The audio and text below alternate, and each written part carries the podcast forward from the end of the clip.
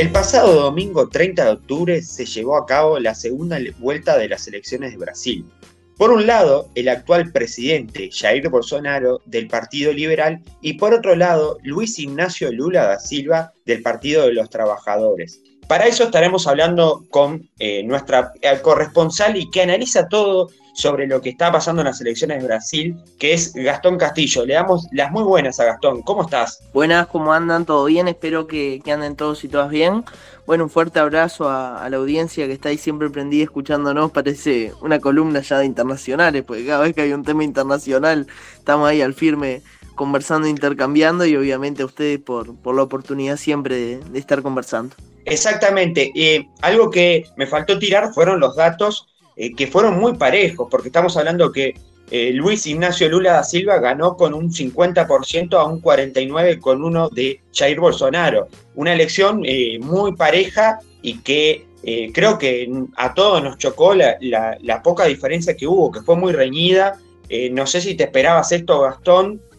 ¿Cómo veías? Más allá de que hubo muchas alianzas y, y se habrá alianzas que hacer porque, bueno, se ve hoy en día en, todas las elecciones, hemos visto que la necesidad para llegar a ganar el, eh, poder o estar en, la presidencia hay que empezar a hacer alianzas y, tender muchos puentes. ¿Cómo viste esto? Yo creo que siempre hay que entender la coyuntura también, ¿no? La coyuntura de Brasil se daba una coyuntura bastante fuerte, ¿no? Yo acostumbro a decir, como dicen los Mauricio ahora, heavy, ¿no? Una coyuntura muy compleja, teniendo un presidente como Bolsonaro al frente de Brasil, donde la pobreza se incrementó, donde el hambre se incrementó. Había 33 millones de personas que pasaban hambre en Brasil, que pasan hambre en Brasil. Y en esa coyuntura se daba la búsqueda de una alternativa.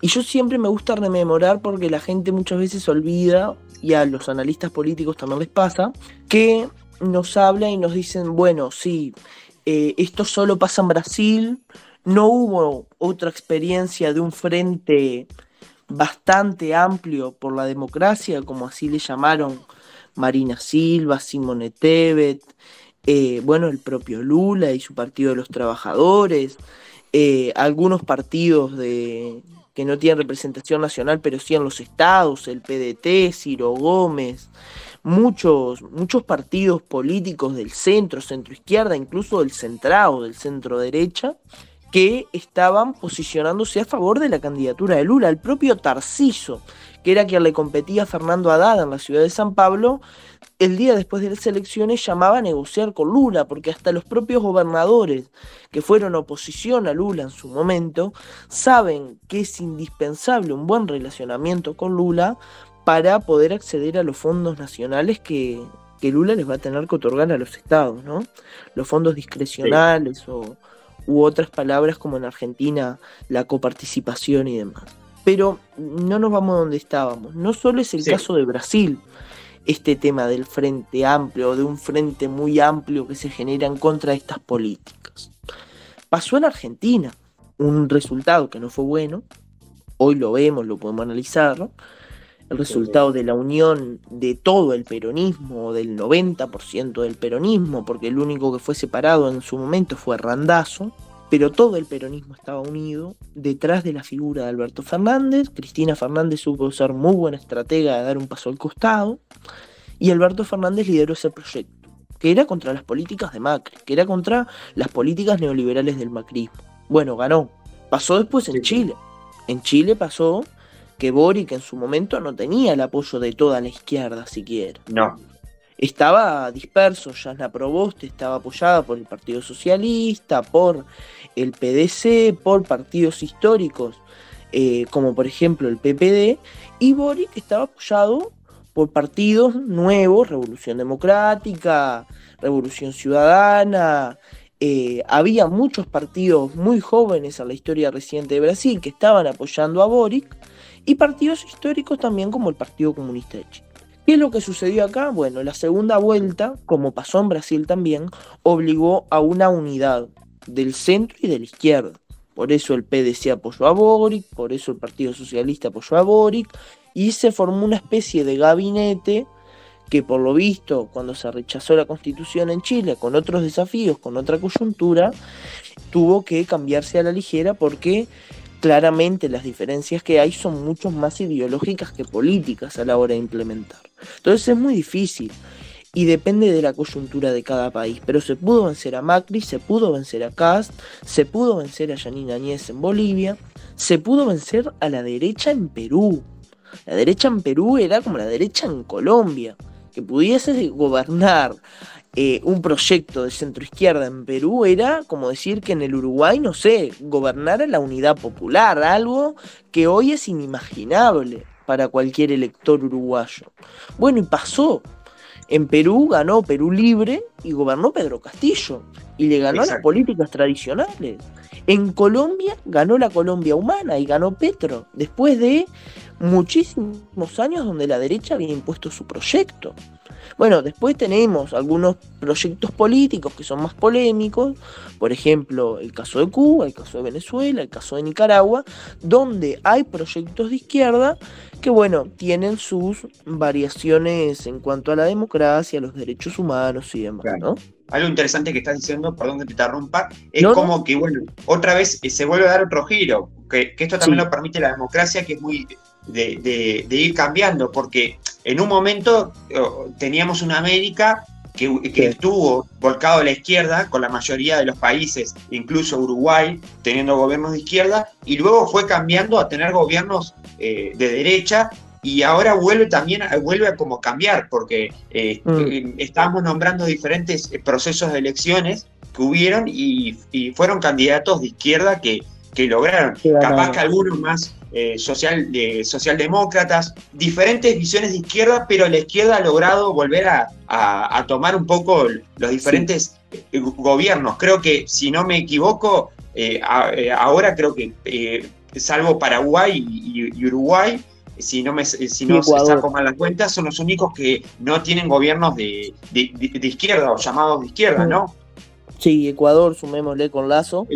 Ecuador, exactamente son los tres países en América del Sur que tienen gobiernos de, derecho claramente marcados. y, y, otra cosa también que he visto, que lo estábamos comentando fuera del aire con la producción, es el, fenómeno que, generó el Pepe Mujica, porque en tres elecciones ha estado involucrado y en esta última mucha gente lo vi. Eh, yo decía que parecía eh, la, fórmula de, Lula, porque estaba ahí. Y, cómo, y, en los discursos, o sea, más allá que las otras no estuvo tan presente, pero en los discursos Mujica aparece y como que se ha tomado Mujica como una, una persona importante o partícipe de, diferentes eh, líderes a, nivel de América, de izquierda, y que han logrado conquistar el, eh, el, poder, ser presidentes. Eh, ¿Eso vos le ves algo en especial? que, no sé si tenés alguna opinión. Ahora pasó con Lula y pasó estando con Lula ahí arriba. ¿cómo, ¿Cómo ves eso? Bueno, hay dos cosas, ¿no? Dos planteos. Primero, lo del giro o la ola progresista de vuelta en América Latina.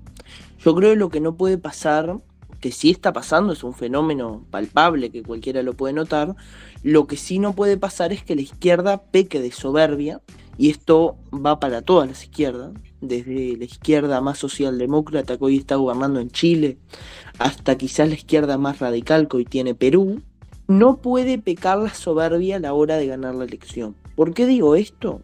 Porque cuando la izquierda peca de soberbia y cree tener la mayoría y el clamor popular, empieza a realizar políticas que muchas veces son antipopulares. Sumado a un contexto económico de recesión que no sucedió cuando en América los commodities estaban muy altos y las izquierdas podíamos implementar las políticas que nosotros creíamos más convincentes para el bienestar social, ahora sucede todo lo contrario. Estamos en una etapa de recesión donde algunos gobiernos creen que hay que ahorrar, donde gasto público, donde inversión es mala palabra. Para muchos es eso, porque aquí se están jugando dos modelos de país que son cada vez más claros. El modelo neoliberal hoy lo representa la calle Pou. Digo, el, el, mayor representante de ese modelo neoliberal en América del Sur es la calle Pou porque es el presidente y el líder, yo creo, de la centro derecha que toman como ejemplo los españoles, los portugueses, que toma el Partido Popular, que toma el Partido Socialdemócrata de, de, Portugal, que de socialdemócrata no tiene nada, que toman algunos sectores de la derecha rancia de Argentina y demás, lo toman como ejemplo. ¿Por qué lo toman como ejemplo? Y bueno, porque dentro de la población del Uruguay, aún, y esto no quiere decir que no vaya a pasar, aún no ha habido un estallido social, como lo hubo en Chile en su momento a las políticas de Piñera, a los desastres que está habiendo en el Uruguay. ¿Y por qué sucede esto? Y bueno, yo creo que porque hay un sistema político muy fuerte y porque hay una oposición responsable. Si nosotros hubiéramos hecho como hicieron el papel de algunos partidos políticos chilenos en el estallido, hoy Uruguay sería Chile. Y no sabemos cuánta gente habría perdido un ojo, cuánta gente estaría lesionada, hospitalizada. Y además es inimaginable. Además también creo que algo que influyó, y que eso es una realidad, fue el golpe que dio la pandemia, porque eh, algo que se, habló a nivel global de economía y Europa lo, vio mucho, es el golpe, eh, creo que fue una cachetada muy fuerte para América, porque había algo que capaz que Europa, más allá de que fue, que, que que fue fuerte en Europa, porque obviamente golpeó en todos lados, pero Europa se llevó una, una fea parte porque le tocó un verano y le, tocó un efecto dominó fuerte, pero tenía un respaldo a nivel económico y creo que en América eso no, no, corrió mucho y obviamente que Brasil lo sufrió mucho porque Brasil prácticamente eh, Bolsonaro fue un negacionista de la pandemia y, aparte que muchos países que estaban en situaciones complicadas económicamente, la pandemia los, golpeó el, triple de lo, que, de lo que los podía haber golpeado. Entonces también creo que eso puede ser un factor que a la hora de las elecciones muchas personas también lo tengan en cuenta, ¿no? Sí, claro. Y también hay otro factor que no es nada menor, que es a la hora de hacer política no aplicar el populismo. Macri lo hizo en Argentina con la deuda que tomó con el Fondo Monetario Internacional enorme. Bolsonaro con el auxilio Brasil, este chuminga la pocha, digo, porque la verdad, la vida de la gente tres meses con un par de reales no la resolvés. La resolvés con un plan sistemático, que es muy difícil de implementar porque te lleva mucha inversión social. Tenés que hacer mucho gasto público para poder combatir la pobreza de fondo que hay en Brasil. Pero vos me decías otra cosa también y no quiero dejar de, responderla, que es el efecto Mujica. El efecto Mujica es importantísimo, yo creo, para la política latinoamericana. Y no me quiero meter en lo que pasó con Mujica hace un par de horas, pero solo basta con ver lo que ha pasado con Mujica, que todo el mundo hoy está hablando de Mujica, mal o bien, pero todo el mundo está hablando de Mujica. Sí el impacto que genera en la política nacional e internacional lo de Mujica es tan grande que suceden estas cosas. Que sucede que un expresidente de la República te dé vuelta una elección, porque yo veía encuestas de opinión pública en Brasil que a Bolsonaro le daban 52-48 contra Lula. Al otro día, creo que fue el sábado, que fue Pepe y que tuvo una reunión con Haddad, Haddad no, no marcaba más de 40 puntos en, en, San Pablo, marcó 44. Y 4 puntos en San Pablo, con el nivel de conservadurismo que hay en las sociedades, pero fundamentalmente no en la ciudad, sino en lo rural. Uh, es muchísimo. Porque el ABC paulista siempre se expresó a favor de Lula, a favor del PT. Pero vos después tenés lo más rural, lo menos urbano, donde está más alejado, que ahí Bolsonaro, como va a pasar en las elecciones de medio término de Estados Unidos también, se hace más fuerte. Y eso se revirtió y Lula en gran parte gana porque creció unos cuatro puntos en San Pablo y porque creció medio punto en Minas Gerais, que se lo termina dando vuelta a Bolsonaro y se lo termina ganando. En San Pablo le gana a tres o cuatro municipios que eran claves, además del ABC paulista. En la frontera, que yo al mismo día que terminaba la elección, y para el Uruguay es un caso de ejemplo, eh, porque también depende mucho de lo que hizo Mujica, en Chuy, en Santana do Libramento, en muchos sectores que están en la frontera con Rivera. Que son muy afín a Bolsonaro, ¿no? Exacto, muy afín a Bolsonaro es, es el sur. Y sin embargo, Lula no gana con un 51%, gana con cerca del 60%. Santa Vitoria, Santa Clara do Palmar, Santana do Libramento, eh, Chuy. Tenés un montón de ejemplos para eh, colocar en cuanto a eso. Pero yendo al tema y volviendo al tema, Mujica se expresó a favor de Boric, no fue a Chile, pero se expresó a favor, Boric ganó. Mujica se expresó a favor de, de Petro en Colombia, Petro ganó. Y los dos, muy al lado de Alberto Fernández y Alberto Fernández ganó. Ahora con Lula. Estuvo muy cerca de López Obrador en México. Está muy cerca de López Obrador. Entonces yo creo, y ahora está pegándose y yo le recomendaría a la gente como un chascarrillo ir siguiendo un poco la política mexicana seguir un poco al canciller de México, ahora que en unos años se vienen las elecciones, que está muy pegado al Pepe.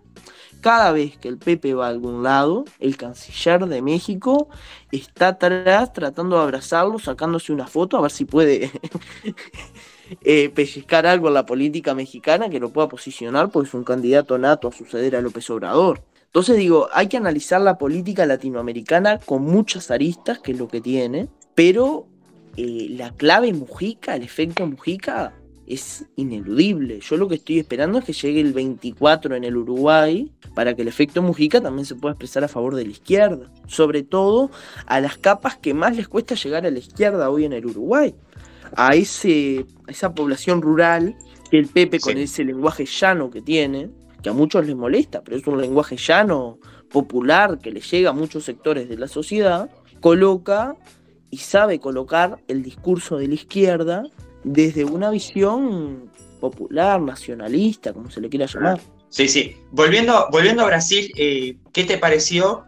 Eh, o sea, ¿vos te, te, sorprendieron los números? ¿Vos pensabas que Bolsonaro, porque en realidad a los números, más allá de que Bolsonaro perdió, yo creo que votó muy bien, no, no le fue mal. Eh no, no estuvo tan mal, eh, como, como muchos podían esperar o algunas personas podían decir. ¿Qué opinas de eso? ¿Le fue bien dentro, dentro del margen que tuvo? Para mí estuvo muy parejo. En, en, la otra elección también votó muy bien. O para también algo que se criticó mucho, que fue los debates fueron más sin contenido y más con agravios que tanto con el contenido de qué iban a hacer o qué podían hacer en solución.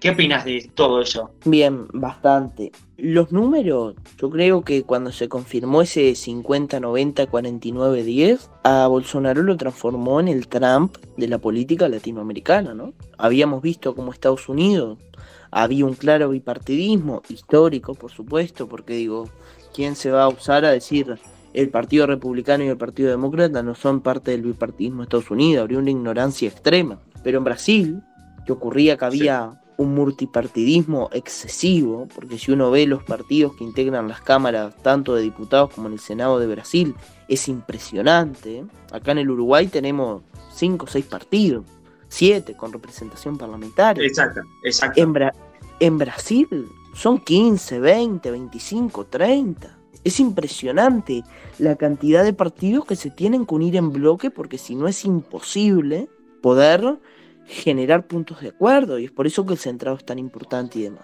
Yo cuando vi lo de Bolsonaro, que sufrí bastante, porque hasta el setenta y pico por ciento, como la primera vuelta, que también sufrimos bastante, no vimos que había una ventaja de Lula, y la verdad me sorprendió mucho el, la carga muy rápida del nordeste que no había pasado en la primera vuelta. El nordeste, bueno, ya todos sabíamos lo que iba a hacer a favor de Lula, a pesar de que se estima de que casi 3 millones de personas no votaron, porque con lo que hizo eh, la policía, la policía caminera de Brasil, impidiendo a la gente votar, con una orden muy clara y antidemocrática de los afines a Bolsonaro, terminó en que casi 3 millones de personas no podían votar y 3 millones de personas en Brasil te daba el gobierno, te sacaba la llave del palacio de, de Planalto. Entonces uno dice, bueno, hay que tener mucha precaución cuando antes de la elección ya se estaba dando ganador a uno u otro. Y bueno, y después pasó lo que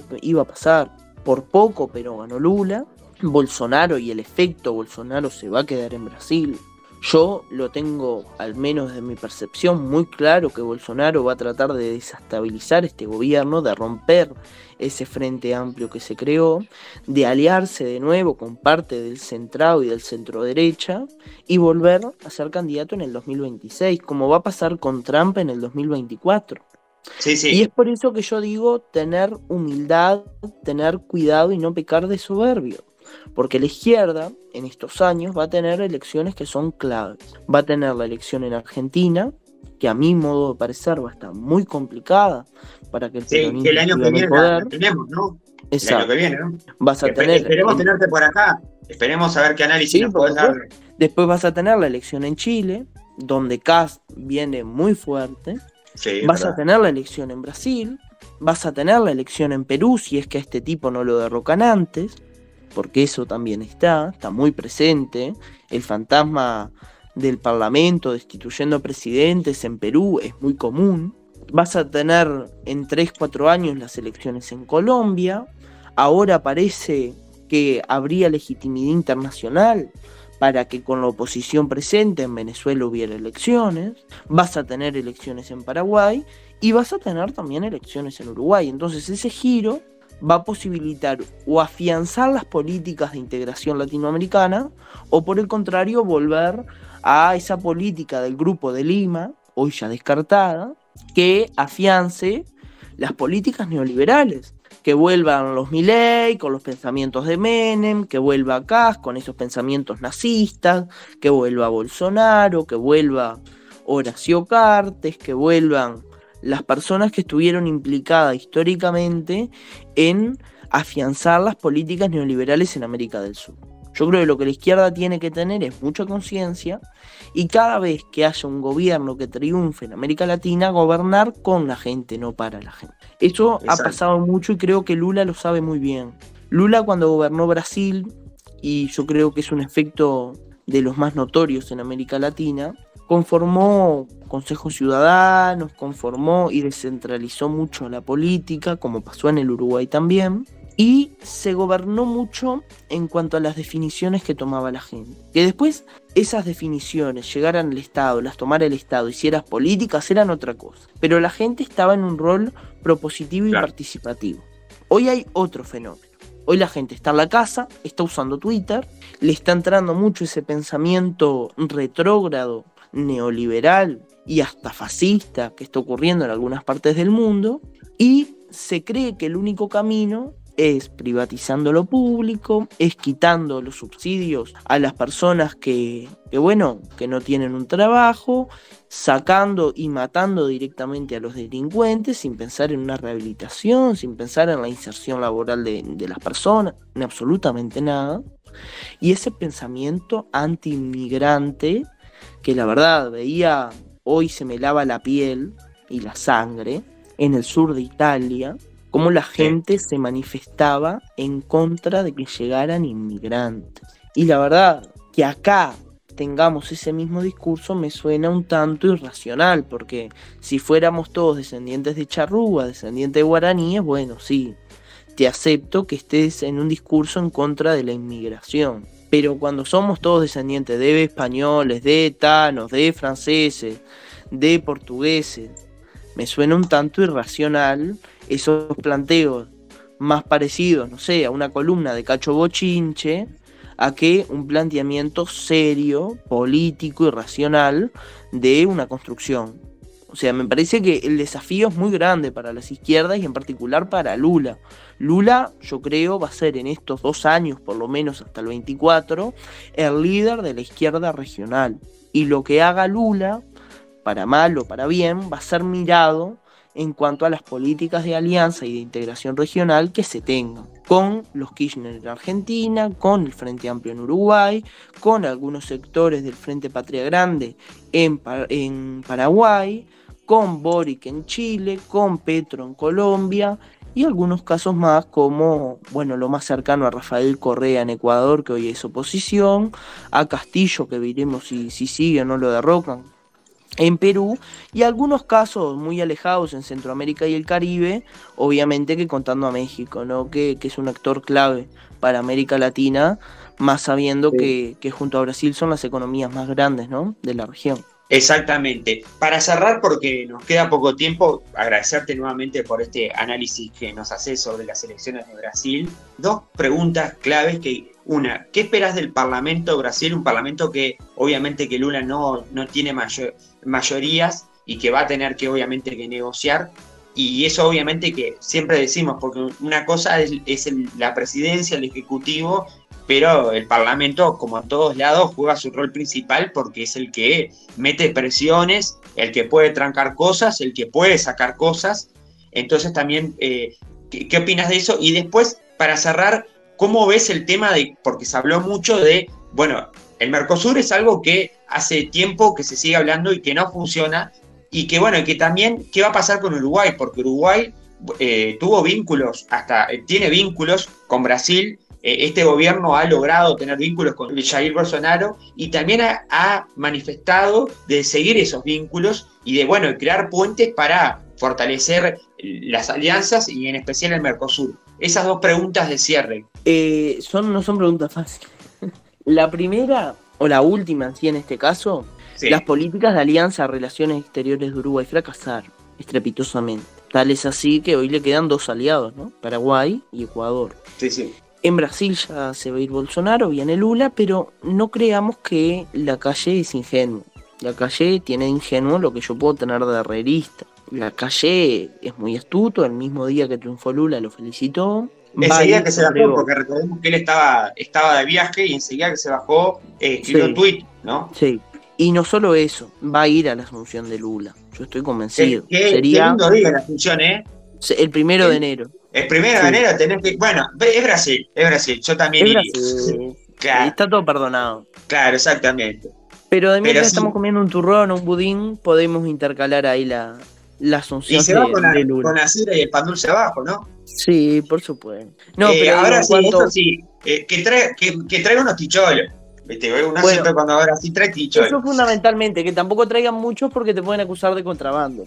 Exactamente. No, pero volviendo a esos mensajes, porque los mensajes, creo que los mensajes, por lo menos de Uruguay, en estos últimos tiempos, van eh, siempre es como los, últimos mensajes que hemos visto, tanto de gobiernos de izquierda como de gobiernos de derecha, siempre ha sido un mensaje de tener puente, más allá de la ideología que gane en los países que gane. ¿Cómo se puede, cómo esta lectura me decías que capaz que fue mucho más para la prensa de lo que puede llegar a ser la relación? Sí, yo creo que Acá no está gobernando Bianchi, no está gobernando a Silva, ¿no? Que es como lo más radical de, la coalición de gobierno. No está gobernando su vía. Está gobernando la calle Pou, que es una persona muy astuta, que es una persona que de bobo no tiene nada, para entender en un lenguaje campechano, y una persona muy inteligente en cuanto al tema de las relaciones internacionales. Eligió mal un canciller, se equivocó una vez, no se va a equivocar dos veces sin duda. Lo que él va a hacer es tratar de llevar esta relación con Brasil. Es claro que la relación con Lula no va a ser la misma que con Bolsonaro, porque con Bolsonaro lo unía una amistad, yo creo, más allá de lo político. Él coincidía mucho con los planteos de Bolsonaro. Creo que ni siquiera le molestaría los cortes fascistas que están haciendo en las calles, porque deben de estar acostumbrados un poco más quienes defendieron al, fascismo español y quienes cantaban el cara al sol en la puerta de las embajadas, como el padre del expresidente, eh, y como dijo él mismo, como la fruta no cae lejos del árbol, supongo que él tendrá el mismo pensamiento en cuanto a las relaciones internacionales, que veis el pensamiento del viejo arrerismo en, en muchas ocasiones. Entonces creo que hay que analizarlo con cautela, no creo que vaya a haber una rotura en, los lazos con Brasil y Uruguay, lo que sí no va a ser la misma relación. Y sobre la primera pregunta, que es el tema de la integración regional, el Mercosur y demás, Lula dijo en varias ocasiones que él quería revivir la UNASUR. A mí me parece que revivir la UNASUR es revivir la integración regional a pleno. Yo creo que el Mercosur hay que renovarlo también.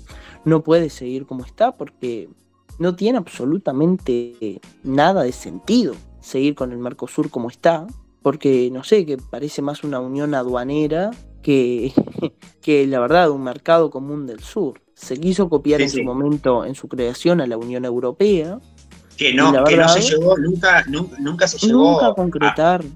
Ni siquiera en, un momento se hablaba hasta de poder llegar a tener una moneda única, que era algo como, es algo alocado para América. Lo único que se llegó a tener es, eh, es estas ventajas de ahí de, que, bueno, de que se puede usar la cédula, cruzar con cédula en países del mm. Mercosur y tener esas cosas, pero más de eso no se llegó. Pero como también... alguna cosa como la revalidación de títulos y demás que puede ser más fácil. Lo que sí no va a ser nunca, o a no ser que haya un cambio de 360 grados, la Unión Europea. La Unión Europea, vos tenés un parlamento de la Unión Europea que define la política central de la Unión, que no lo tiene acá. Y como no lo tiene acá, es muy difícil poder hacerlo, ¿no? Incluso, incluso, cuando se propuso, yo sé que hoy estoy eh, citando mucho a los amigos estadounidenses, fundamentalmente, porque estoy muy metido en la elección que de medio término que van a tener hoy. Sí, eh, yo soy de intercalar todo y asocio, aunque tenga poco que ver, trato de asociar algunas cosas. Con los pensamientos me pasa lo mismo, a veces aunque no tienen mucho que ver, trato de, encontrarle similitudes. Ayer tuve un, caso así. Eh, que Inti lo, sabe en particular y que la audiencia también indagando en las redes sociales puede, puede encontrar las reflexiones políticas. Ya pasó el chivo todo. Eh, pero la integración regional va a ser elemental. Poder fortalecer la UNASUR va a ser elemental el Mercosur tiene que dar un giro de 180 grados y se tiene que revalorizar los países de América del Sur.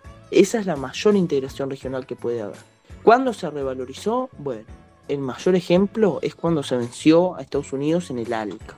En el ALCA, yo creo que ahí se fortaleció mucho el Mercosur, tanto Argentina, en aquel momento con Néstor Kirchner, con Chile, con Lagos, en menor medida, con Paraguay, con Brasil con Lula, con Uruguay de Tabaré Vázquez, con Venezuela cuando estaba Hugo Chávez, se formó ese bloque de integración regional, que después se sumó Evo Morales en Bolivia cuando ganó, que después se sumó Ollanta Humala cuando ganó, Rafael Correa en Ecuador, eh, y algunos actores más que, que estuvieron en ese diseño progresista. Lo que el mayor desafío que va a tener la izquierda es sin dudas es vencer las confrontaciones propias que hay en cada país y defender la unidad. Donde la izquierda vaya a carnearse sola, se termina disolviendo los intereses populares por los que las izquierdas llegan al poder y termina no volviendo la derecha, sino que termina ganando el fascismo. Por eso yo siempre digo, bueno, ojo con los dirigentes que estén en la chiquita, pensando en uno o dos años, porque lo que no se puede hacer nunca en política es pensar a corto plazo. Siempre hay que pensar a largo plazo. ¿Qué país le vamos a dejar a nuestros hijos, a nuestros nietos? Yo creo que este triunfo de Lula en Brasil da un aire fresco para América Latina y fundamentalmente un aire de esperanza para aquellos países que estamos sufriendo las políticas neoliberales y de ajuste, podamos tener una visión alternativa del país desde una unidad muy amplia de la izquierda, del centro e incluso algunos sectores del centro derecho, liberales que quieran apoyar el proyecto de izquierda y que lo puedan hacer en un gran frente amplio o como le denominemos. Pero es muy necesario para el Uruguay en su conjunto poder darnos una forma muy similar a la de Brasil, con otra coyuntura, por supuesto, para poder vencer estas, estas políticas de ajuste, estas políticas neoliberales, ¿verdad? Bueno, eh, agradecerte, Gastón Castillo, por estos minutos estar acá otra vez en el espacio de punto y coma y haciendo un análisis un poco profundo, por rato breve, por temas de tiempo, pero agradecerte y bueno, y seguramente te estaremos esperando próximamente con más informes o análisis relacionado a la coyuntura internacional. Ya nos dejaste un poco ahí abierta la puerta con Estados Unidos. Vamos a ver qué pasa el año que viene con Argentina, así que seguramente te tendremos por aquí, ¿no? espectacular. Yo me encuentro a las órdenes siempre de, eh, punto y coma para ah, lo, me pasan, que... me pasan por la cucaracha, me estoy me estaba olvidando. Eh, felicitarte por el campañón de progreso. Me acaban de ah, pasar por la cucaracha. El campañón de progreso que, bueno, esperemos que vuelva al círculo de privilegio, ¿no? Sí, por supuesto. Vamos a, vamos a trabajar arduamente para, ver los colores sangre y trigo de vuelta en, primera división. Vamos a dejar la vida. también por la fiesta, porque la verdad la cantidad de, de, gente que estuvo en el Francini y todo el ruido y el bochinche que metieron fue tremendo. Así que saludamos a la gente de los gauchos del Pantanoso por el campañón que hicieron en la Copa Uruguay, que bueno, quedaron ahí, pero la verdad que bastante bien. También me había olvidado de eso, así que mandamos saludos a todos, a todos los hinchas, en especial a Gastón, que es un gran hincha y que lo tenemos acá. Bueno, agradecerte, nos estaremos encontrando pronto contigo, Gastón. Vamos arriba, muchas gracias a ustedes siempre por la invitación, un gusto poder intercambiar acá y de seguro cuenten con nosotros para otras oportunidades para seguir intercambiando sobre la política internacional.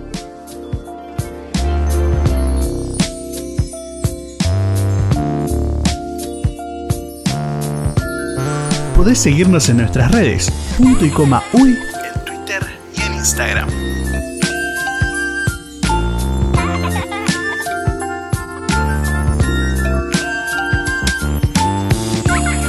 Bueno, como lo prometíamos hace un rato en el capítulo, porque faltan casi un mes para el Mundial, prácticamente un mes o un poquito menos para llegar al Mundial, y nuestro equipo deportivo está acá para analizar todo lo que tiene que ver con rumbo a Qatar, así que le doy las muy buenas a Gaby Pitamilio y a Bruno Curvelo que están con nosotros. ¿Cómo están? Buenas, buenas, ¿todo bien, Inti? ¿Cómo estás, Bruno? ¿Todo bien? Todo bien, por suerte. Bueno, me alegro. Eh, tenemos mucho para hablar, eh, está la cuenta regresiva eh, al Mundial, pero me gustaría que, que habláramos de algo importante que es la lista esta que se dio a conocer que no es una lista obligatoria porque no se tiene que por qué dar, difundir la lista de los 55 posibles jugadores que están siendo sondeados para ir al Mundial. Ahora Bruno hace un ratito, eh, perdón, Gaby hace un ratito fuera de, de, aire me decía que son 54, nos va a explicar por qué. ¿Cómo ven esta lista? Hay muchos jugadores del medio local, sorprendieron dos jugadores del medio local, todos eh, relacionados al Club Nacional de Fútbol, pero no sé qué, quién quiere arrancar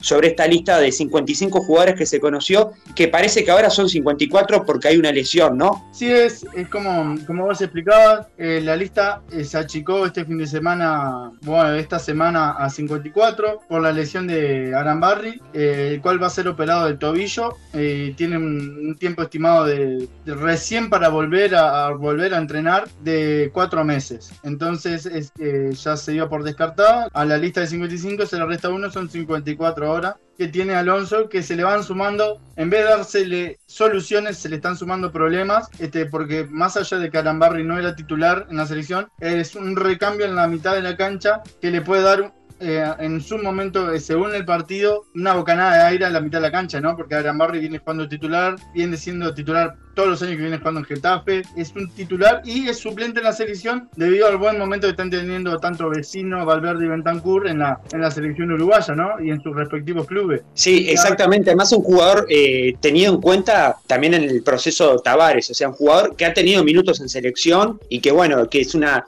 que obviamente que es una baja y como decía Gaby, hoy en día creo que la mitad de la cancha tenemos un nivel muy grande que ya vamos a estar hablando de eso, pero quiero también la visión de, Bruno Curvelo respecto a esta lista de 55 que se convierte en 54 y que de 54 solo 26 van a poder ir a Qatar. Sí, no, a ver, a mí me gustó, me, encanta la idea porque quieras o no, lo está viendo todos, los ve a todos, eso es buenísimo. Y vos dijiste dos, yo diría tres, Cinti, porque también Thiago Borbas este, es una sorpresa. Eh, nadie lo esperaba a Borbas y ese goleador del campeonato uruguayo. gran, torneo, gran torneo con River. La verdad que gran torneo con River que, eh, si corríjame, eh, estuvo ahí a punto de entrar a alguna copa, ¿no? Es clasificó a Sudamericana. Clasificó a Sudamericana. Estuvo peleando por los puestos de, de Libertadores, pero en realidad eh, Sudamericana ya tenía todo pronto, o sea, ya tenía todo ahí. Era a ver si estaba entre Uruguay 4 y Uruguay 5. ¿Entró en la Libertadores? No, sí, hemos River y Deportivo Maldonado. Ah, de verdad, de verdad, de verdad. Botón Deportivo Maldonado. Y aparte algo de Tiago Borda, que, bueno, muchos capaz que lo pudimos conocer en aquel famoso partido en el Saroldi con Nacional, donde eh, empataron en ese partido. Y bueno, yo lo pude ver ahí y muchas eh, personas ya que lo, lo, venían siguiendo decían que es, es, es una futura promesa que tiene el fútbol uruguayo. Bueno, estaba tapado por eso, ¿no? Eh, antes de ver eso, antes de o sea, después de eso venía él. Y pensar que Peñarol estuvo a minutos de querer comprarlo en River en el periodo de pase este anterior. Claro. Pero eso es otra historia. Pero bueno, hablando de la selección, eh, a mí me gusta mucho. Me gusta la variedad de jugadores que hay. Me gusta que el técnico esté atento a todos los posibles reemplazantes de alguna lesión, algún jugador que esté, que esperemos que no. Yo creo que el mediocampo va a ser el de siempre, o sea, van a ir lo de siempre. Y, y sacándolo de Ambarri, yo creo que Ugarte hoy en día me parece que es más en este momento. Eh, está teniendo un rendimiento la verdad, y encima jugando Champions, que lo está demostrando en Champions, todavía su rendimiento, está siendo uno de los volantes que más recupera proyectos en la Champions, los partidos sí, Sporting Lisboa lo, lo demuestra así, la verdad que ese es un nivel que, a ver, a mí la verdad que me, me sorprende lo que, ha, lo que ha evolucionado y para bien. Y tal, eso creo que ya de por sí le ha ganado el puesto, me parece, a Mario, más allá que la última amistoso no había entrado bien. Yo creo que le ha ganado el, el, lugar. Pero a mí la verdad que sí, me pareció muy bien la idea y, y también que lo, los haga conocer porque ya los motiva a los jugadores, ¿no? Sí. Yo lo que quiero agregar a lo de Bruno es la variedad y el tipo de jugador que tenemos. Porque todos son en su mayoría características totalmente diferentes en, el juego, ¿no? Tenemos a un Agustín Álvarez Martínez que es 9, super 9, que es parado. Borbas es un 9, pero puede ser falso 9, puede jugar de extremo y con su altura, con su velocidad, con su potencia. Satriano es 10, pero puede jugar de extremo, te puede jugar de 9. Sí, eh, sí. Facu Torre lo mismo. Darwin Núñez también te puede jugar de 9, como te puede jugar de extremo. Eh, Nicolás de la Cruz, mediocampista, te puede jugar de extremo. Tenemos variedad, variedad en los laterales. El Pumita no va a ir, yo, tengo, yo ya sé. Eh, justo tocaste un tema que, que, es fundamental, que es los laterales, que hay muchos, también se habla de, bueno, de, no solo de Pumita, porque si tenemos que hablar también hay que hablar de Viña, un lateral que ha ido de, de, de, más a menos, que no ha tenido muchos minutos, ¿no? Yo creo que el Pumita Rodríguez es un estilo Guille Varela. A mí esos laterales me gusta mucho, ¿no? Claro. Tiene esa posibilidad, esa dinámica, esa velocidad.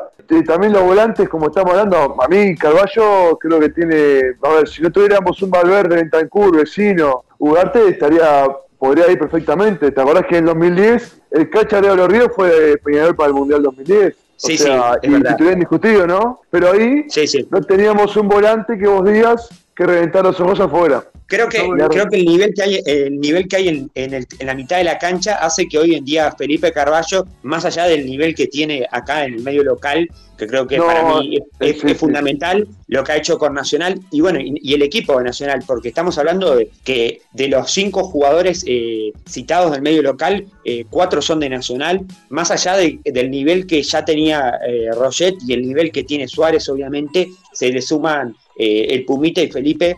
Y, y, creo que, eh, obviamente, como decíamos, son jugadores que están en esa lista de 55, pero capaz que en la de 26 no, no, no llegarían a entrar por, por los lugares que hay, ¿no? Yo lo que voy es que Diego Alonso tiene algo que no tiene Tavares, que es mirar un abanico de jugadores diferente, ¿no? Porque sí. si vamos a ser sinceros, eh, entre todos, Tavares jamás iba a cintar a un Nico López, a un Thiago Borbas, a un César Araujo, nunca te iba a citar a un Pumita Rodríguez, nunca te iba a citar eh, a un Roget, nunca te iba a citar a, a un Santiago Mele, al otro Araujo. Eh, no te iba a citar jugadores así, te iba a citar la misma base de siempre y ya iba a dar, si fuera por él, si Tavares, yo creo que si Tavares hubiera sido técnico de Uruguay, Tavares ya daba los 26. Sí, sí, pero igual, igual acá hay algo que se sigue respetando que es, se mantiene la base. Yo sé que, por ejemplo, acá hay dos jugadores claves en la última era Tavares que no van a estar y que no han estado. Como Gastón Pereiro, que vamos a decir la realidad, Gastón Pereiro dio tres puntos de oro para que Uruguay estuviera en el Mundial. Y lo de Naita Hernández, que para mí, en el último eh, eliminatoria de Uruguay de la era Tavares, cuando Tavares estaba en el peor momento, fue el jugador que le salvó todo, porque jugó de volante, jugó de dos y, y, se arrastraba todas las pelotas. El otro día lo hablaba con un amigo, me llama poderosamente la atención de cómo no está eh, Nández, ¿no? Más allá de los problemas que tenga con la justicia, Exacto. esos son temas extra, eh, extrafutbolísticos. Yo sé que no se quiere manchar una imagen, entre comillas, perfecta de la selección uruguaya. Más allá de eso, yo creo que va más por ese lado de no manchar la imagen de la selección con un problema judicial de un jugador que llevarlo, sí, sí. ¿no? Dijeron, vamos a un problema igual, y no igual creo que, igual creo que eh, el reto de Alonso fue lograr eh, tapar un poco por ese lugar, porque si bien en el principio decíamos qué va a pasar, porque en ese lugar donde estaba Nández, en, en donde jugaba de 8, jugaba de lateral, sin embargo, Alonso lo supo, lo supo llegar muy bien, supo suplantar con otros jugadores y supo tapar eso, que la gente hoy en día capaz que lo reclama más por lo que fue Nández en la era Tavares, de por lo que si se necesita hoy realmente a Nández en este, en este plantel, en esta nueva era, ¿no? No sé, si, no sé si Bruno opina lo mismo, pero a mí yo creo que ya se sabe más o menos la lista de 26, ¿no? Sí, eh, yo creo que puede haber, para mí puede haber una modificación con el tema Maxi Gómez, porque Maxi Gómez hoy en día no está para ir a Mundial, por el nivel y, por, dónde está jugando. Yo tengo otra duda que no es la de Maxi Gómez. ¿Cuál es la otra duda? Tirala.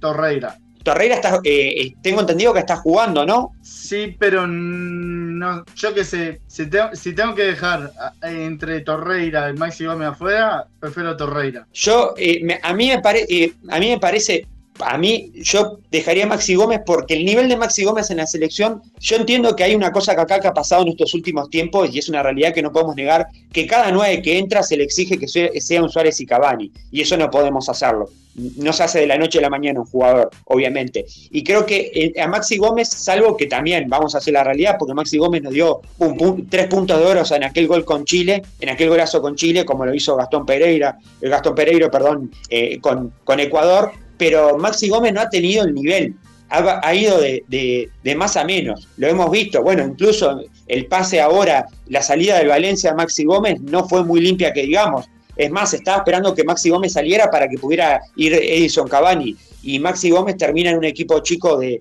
Turquía, en una liga que no es muy, eh, digamos, muy exquisita, que tampoco es un lugar que muchos jugadores quieren ir, y bueno, y aparte que en la selección hoy tenemos delanteros de primer nivel y hay delanteros jóvenes que yo creo que lo, lo, pueden suplantar muy fácil a Maxi Gómez. No sé en el caso de Torreira, yo sé que capaz que en el caso de Torreira es más difícil que juegue por el nivel que está teniendo la, mitad de la cancha de Uruguay, pero Torreira, sin embargo, la selección en en el último mundial la aportó mucho, ¿no?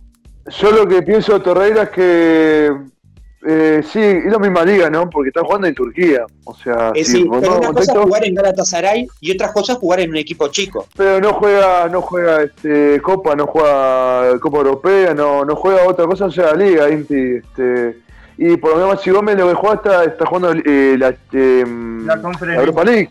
Bueno, Conferencia League igual es una Copa Internacional. Entonces, yo qué sé, eh, yo también estoy un poco en la duda de, de esos dos puestos yo creo que los tiene ya, los tiene a, todos, ya creo que tiene, me parece que tiene la base.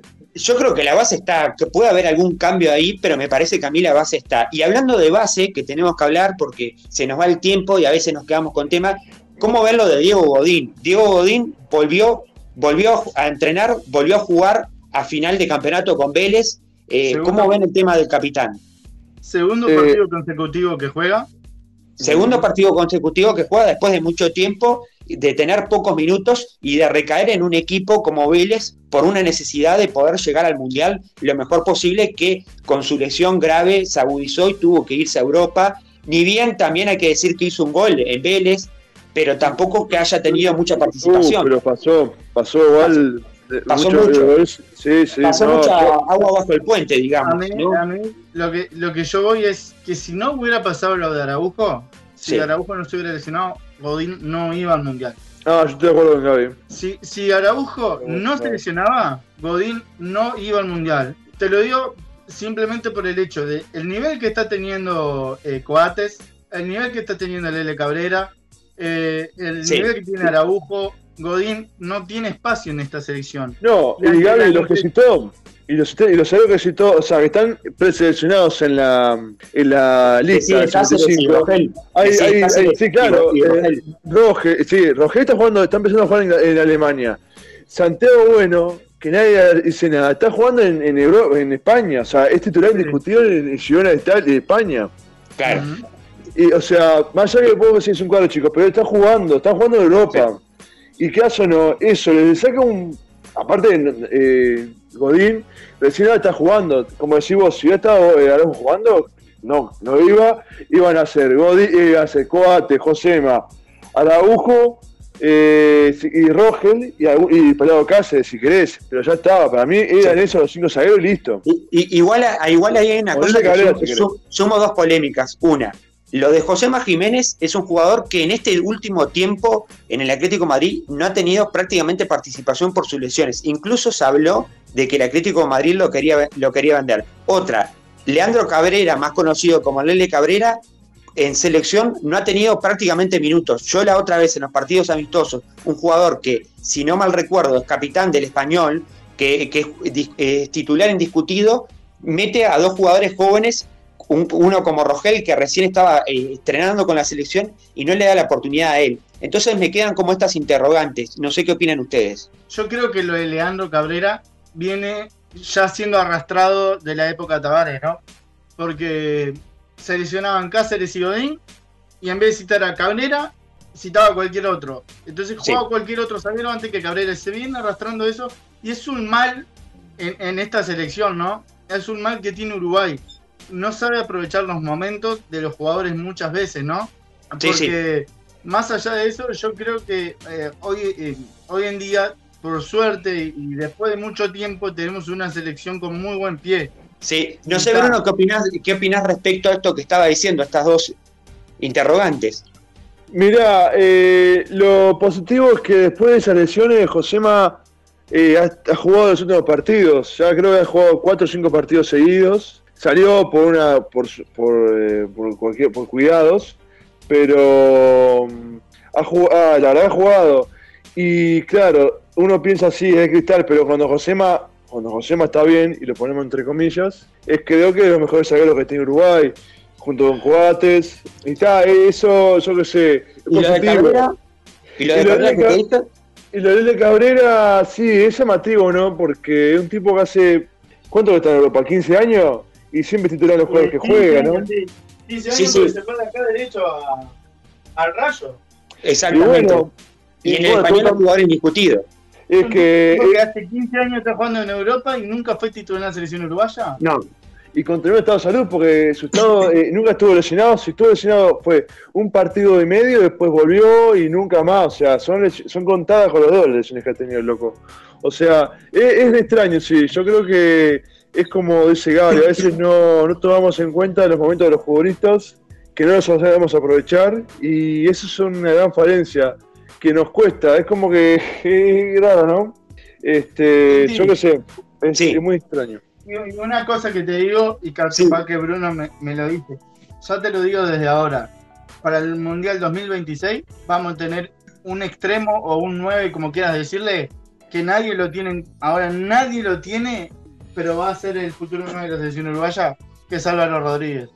Ah, sí, sí, claro. Es una apuesta en grande, es una apuesta en grande que estás diciendo y que creo que sí tiene mucho futuro. Pero, Bruno, no lo, eh, Bruno, Inti, no lo digo yo.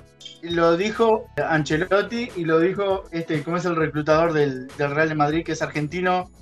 Valdano. Eh, Valdano. Sí. Sí, bueno, no te sabe nadie, ¿no? Lo dijo. O sea, no hay, nueve, no hay otro nueve que no sea él. Para mí es, va a ser Darwin Núñez y Álvaro Rodríguez. Para mí la dupla del mundial que viene. Sí, sí. Fue como los dioses. Sí, eh, es, una apuesta en grande futuro, pero para ir cerrando un poco porque nos, nos queda poco tiempo, eh, el tema de Satriano. A mí me genera dudas, Satriano, eh, ¿ustedes lo ven en un posible, en el posible de los 26 jugadores? Yo sí, yo sí. Yo lo veo más que Maxi Gómez. Ya aparte lo puso, ¿no? lo puso a jugar. Sí, pasa que yo lo, yo lo veo por las características que tiene. Porque ponerle que en un partido eh, más te digo, yo veo más adentro a Satriano que a Facundo Torres. Y sí, porque a Facundo Torres no lo citó en todos estos partidos, ¿no? Eh, no llevó. ¿Y Ocampo? ¿Qué dicen de Ocampo? no, yo no lo veo Ocampo yo. No, Ocampo no va. No lo veo. Más allá de que ahora en, Tampoco lo veo. en Cádiz se está jugando muy bien. más te digo, Ocampo en, en el Cádiz puede estar jugando muy bien, pero Ocampo es el jugador junto a quién te, no me acuerdo, no sé, no me acuerdo quién más iba a decir. Bueno, eh, para mí Ocampo es un jugador muy, muy irregular, muy irregular, muy. Puede tener, te lo digo, en la era Capucho, Ocampo fue el mejor. Sí. Se fue Capucho y se va, no rindió nunca más Ocampo, no jugó nunca más, jugó muy poco. Sí, sí. Eh, es un jugador que en la cabecita de él, si no rinde un partido, después no rinde nunca más. Eh, sí, exactamente. Además, algo que creo que Ocampo se fue en el mejor momento para mí, para él, futbolísticamente nacional. Cuando tenías, tenía una asociación divina que era ser el principal socio con Luis Suárez en Nacional, de poder pasarle la pelota, y que, bueno, eh, él mismo mostró en algunos partidos, incluso en algunos partidos que terminó llorando por no llegar a ese nivel, y luego se termina yendo al Cádiz, a un equipo eh, chico de España que juega en primera división, y logra eh, tener participación ya de entrada. Se va en un momento donde para Nacional es polémico porque ese era uno de los jugadores clave para, para mantener en el campeonato y en un periodo de pase ya cerrado Nacional sin poder conseguir otro jugador que lo sustituya. Volviendo, volviendo a Uruguay, yo creo que em, a mí me, disgustaría que vaya Gorriarán primero. Eh, porque yo creo que antes de Gorriarán, sinceramente, antes que Gorriarán, llevo a Carballo. Lo llevo, lo llevo, a Carballo. Eh, pero quizás antes Carballo que, que a Gorriarán. Y sin duda, yo sí. hacer, hacer un juego, un juego corto, ¿no? Por más que lleve. Los volantes, los volantes cortos, los volantes que podemos llevar, ¿no? Son los vamos a hacer una cosa, para, vamos para ordenarnos, para el que la gente que nos esté escuchando, ordenarnos, así cerramos con esto. Ustedes, los dos, me tienen que decir cuáles son sus posibles 26 jugadores que van. Dale. Eh, arrancamos del arco. Los tres arqueros no se tocan, ¿no? ¿Te parece? Arquero. Los tres, para, para, mí, el arquero es Roget, voy a decir eh, Fernando Mulera y, y Sebastián Sosa. Sí. Eh, la saga, o sea, los zagueros son Josema, Coate, Cáceres, eh, Rogel. Sí. Y, Araujo. Sí. Después, eh, la defensa, bueno, siguiendo los laterales, voy por Joaquín Piqueré, Matías Olivera. Sí. y Guillermo Varela y Damián Suárez. Eh, medio campo va a ir, para mí, a mi gusto, Ugarte, Vecino, Bentancur, Valverde, Carballo, Pelistri y, y Canovio. después eh, los delanteros, porque yo acá están tomados como si fueran delanteros. Sí. Para mí. Eh, de la Cruz de Arrascaeta, Suárez Cavani, Darwin Núñez y Satriano. Ese sería tu 26 de que va a ir a Qatar. Estaba diciendo Gaby los 26 de Gaby. Te pido lo mismo por orden de, desde los arqueros hasta los delanteros. ¿Cuáles serían los 26 que vos llevarías a Qatar? Perfecto, muy bien. Empezamos. Eh, Rochet, Muslera, Mele. ¿Dejaría fuera a Sosa? Sí, sí, sí, sí. Eh, Coates, Josema, Lele Cabrera, Rogel y Cáceres. Sí. Guille Varela, cuando hablamos de Cáceres, ¿cuál hablamos? Perdona, cuando hablamos de Cáceres. el, pelado, el pelado Cáceres. Eh, dije eh, Varela y el Solito, sí. Mate Olivera y Piquerés, yo repito con Gaby. ¿Mitad de la cancha? Mitad de la cancha, Valverde, Bentancur, Vecino, Torreira y Ugarte. Sí. Después, eh, Rossi, Canovio, de Rascaeta, éramos 20. Sí. Pelistri, sí. Cavani, eh, Suárez, Darwin, Satriano y me queda uno. ¿De la, Bolita de la Cruz? De la Cruz, perdón, de la Cruz, sí, también. De la Cruz. Bueno, acá hay dos cosas. Eh, Gaby ya me dijo lo de Felipe, pero acá hay una cosa fundamental que yo no lo he visto hasta ahora eh, de los arqueros, porque todo el mundo habla de que van a ir los tres arqueros que están. Quiero que me justifique lo de Sosa, por qué vos metés a Meles y, a no, y no a Sosa, porque acá es algo que es, no es común. Porque si vas al inventario de la mayoría de la gente, o de la mayoría de los que tenemos en la cabeza el 26 posible, sabemos que los tres arqueros son intocables por ahora, salvo que haya algún cambio a último momento de lesión o algo especial. Eh, la mayoría piensa en Rollete en el arco, Mulera suplente y el suplente de Mulera Sosa. ¿Por qué meterías a Mele? Y porque creo que en este momento Santiago ha hecho los méritos suficientes como para estar. La verdad que Sosa ha tenido errores en este último partido, además no está jugando. No, es verdad, no está jugando. Eh, y Mele tuvo una lesión, se perdió un partido y volvió. Aparte de la ayuda que su técnico es uruguayo. Claro. Este, y la verdad que ha demostrado lo que tuvo en, el rendimiento que tuvo en Pensadoraña, lo ha superado. Ha sido, hacía, mirá, está viendo una estadística que dice que de los arqueros que están citados en la preselección, sí. y los que más efectividad de penales ha atajado. Mirá, no, no, no tenía ese dato. Y, y, para cerrar, para cerrar, sí, sí, yo a Mele porque es el es uno de los arqueros que más goles ha recibido en el fútbol argentino, uno de los arqueros que más goles ha recibido. En los últimos partidos, eh, Unión ha sido nefasto. eh, tanto defensivamente. Perdió con, con Central Córdoba 4-1, viene eh, con Atlético Tucumán, con Defensa y Justicia. De los últimos 5 o 6 partidos ganó uno solo. Viene siendo uno de los goleros más goleados. Mm, para mí, la efectividad en penales ya la tenemos la seguridad para mí con Roget, no necesitamos otro arquero. No, ni calar. Eh, y yo creo que llevaría a Sebastián Sosa por la experiencia que tiene y no llevaría, no quemaría a un Botija que todos sabemos que va a ser el golero titular de la selección en las próximas eliminatorias. Claro, sí, lo de Sebastián Sosa ha sido un jugador que, bueno, que no ha, no ha sido tenido en cuenta, como decías, por el proceso Tavares, que tocó, le tocó debutar la otra vez eh, con 35 años o 36 y que en Independiente ha perdido mucho protagonismo, porque en su momento eh, se nombraba mucho para la selección por el protagonismo que tenía en Independiente. Que esto también, yo la tiro por ahí, puede dejar una puerta para un posible futuro volver a Peñarol, ¿no? Ya que se habla que Dabson se podría ir de Peñarol, que seguramente se vaya, puede ser como una posible, bueno, sondear para que Sosa en, un futuro pueda volver a Peñarol. Eh, no sé qué opinan de, esto, lo tiro por acá cerrando. ¿Qué, qué, visión tienen de esto último que dije de, de, posible, de un Sosa posible a Peñarol? Porque Sosa está en Argentina y, y ¿por qué no? ¿Ustedes cómo lo ven? Mira, te lo hubiera dicho, eh, hace dos meses te hubiera dicho que sí, pero yo creo que para tener un arquero que va a ser titular, como te a un Teo Cardoso que está pidiendo ser el arquero, y lo ha demostrado con creces, porque la verdad que Teo cada vez que anduvo en Peñarol ha atajado, o sea que estuvo en partidos atajado, y ha atajado muy bien, ha respondido. Este, yo quiero ver, ver el contexto de todo, y bueno, porque Peñarol va a necesitarse un arquero por lo menos experimentado para estar ahí peleando el puesto, pero no sé, si te hubiera, preguntado hace tres meses te diría que sí, ahora no sé. Inti, sí. Eh, para, para, para, cerrar, me gustaría, eh, viste que estábamos hablando fuera de cámara, que este va a ser mundial. Eh, no sé si de perfil bajo, pero sí de, de plagado de lesiones, ¿no? Y, y, jugadores importantes. Me gustaría repasar, que la tengo acá en la lista, de quiénes son los jugadores que se pierden en el mundial, ¿no? Perfecto. Este, la tengo. Arambarri, por Uruguay. Diogo Jota, eh, Portugal, Ricky James, eh, oh.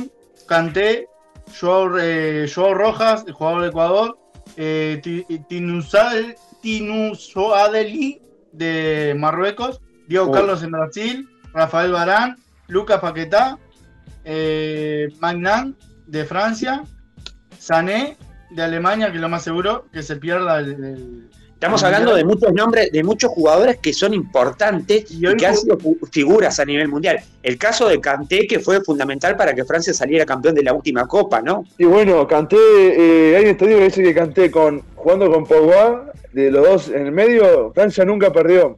Exactamente. Sí. se dan importantes los dos medios, que nunca perdieron con ellos dos. Exactamente, y un Francia que la mitad de la cancha, eh, Kanté ha hecho un trabajo espectacular en el Mundial de Rusia que lo logró consagrar con el campeonato mundial de, que, tuvo, que obtuvo Francia. La verdad que sí, y hay muchos jugadores, el caso de Sané en, en, Alemania, el caso de algunos jugadores en Portugal, que son claves, son piezas claves para, para el equipo y que bueno, que los entrenadores y las selecciones no van a poder contar con ellos.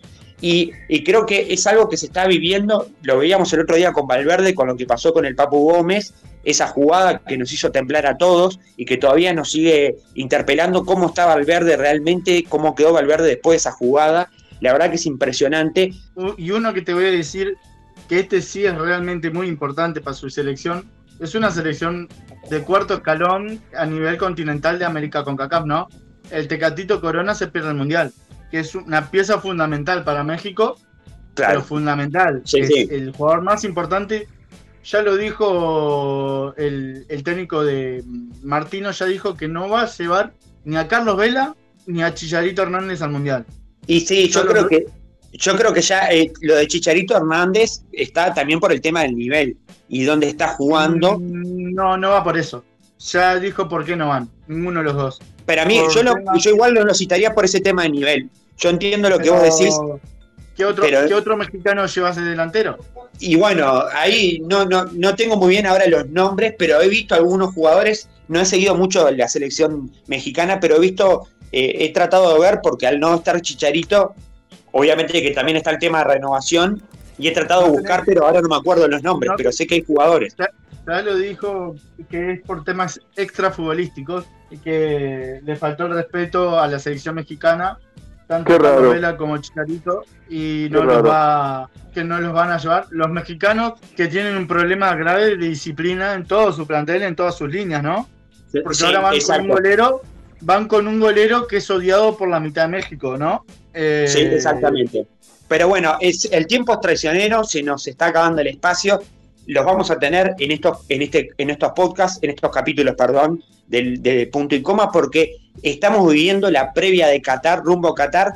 Eh, obviamente que los vamos a tener y cuando se venga el Mundial vamos a tener análisis y capítulos especiales sobre lo que va a pasar con Uruguay, con el debut, cómo va a jugar Uruguay y cómo se va a parar Uruguay en este Mundial y qué va a pasar con los partidos, los vamos a tener acá. Así que le agradecemos al equipo deportivo, a Gabriel Pitamilio, agradecerte por estar siempre acá, a Bruno Curvelo también agradecerte. Y bueno, y nos reencontraremos seguramente en un próximo capítulo, ya cada vez más cerca de este mundial, que es raro que tengamos un mundial en diciembre, es raro que tengamos un mundial en Qatar, pero bueno, todo pasa y aquí estaremos cubriendo y analizando un poco de fútbol con ellos. Muchas gracias. Nos vemos. Abrazo grande, gente, que pasen bien.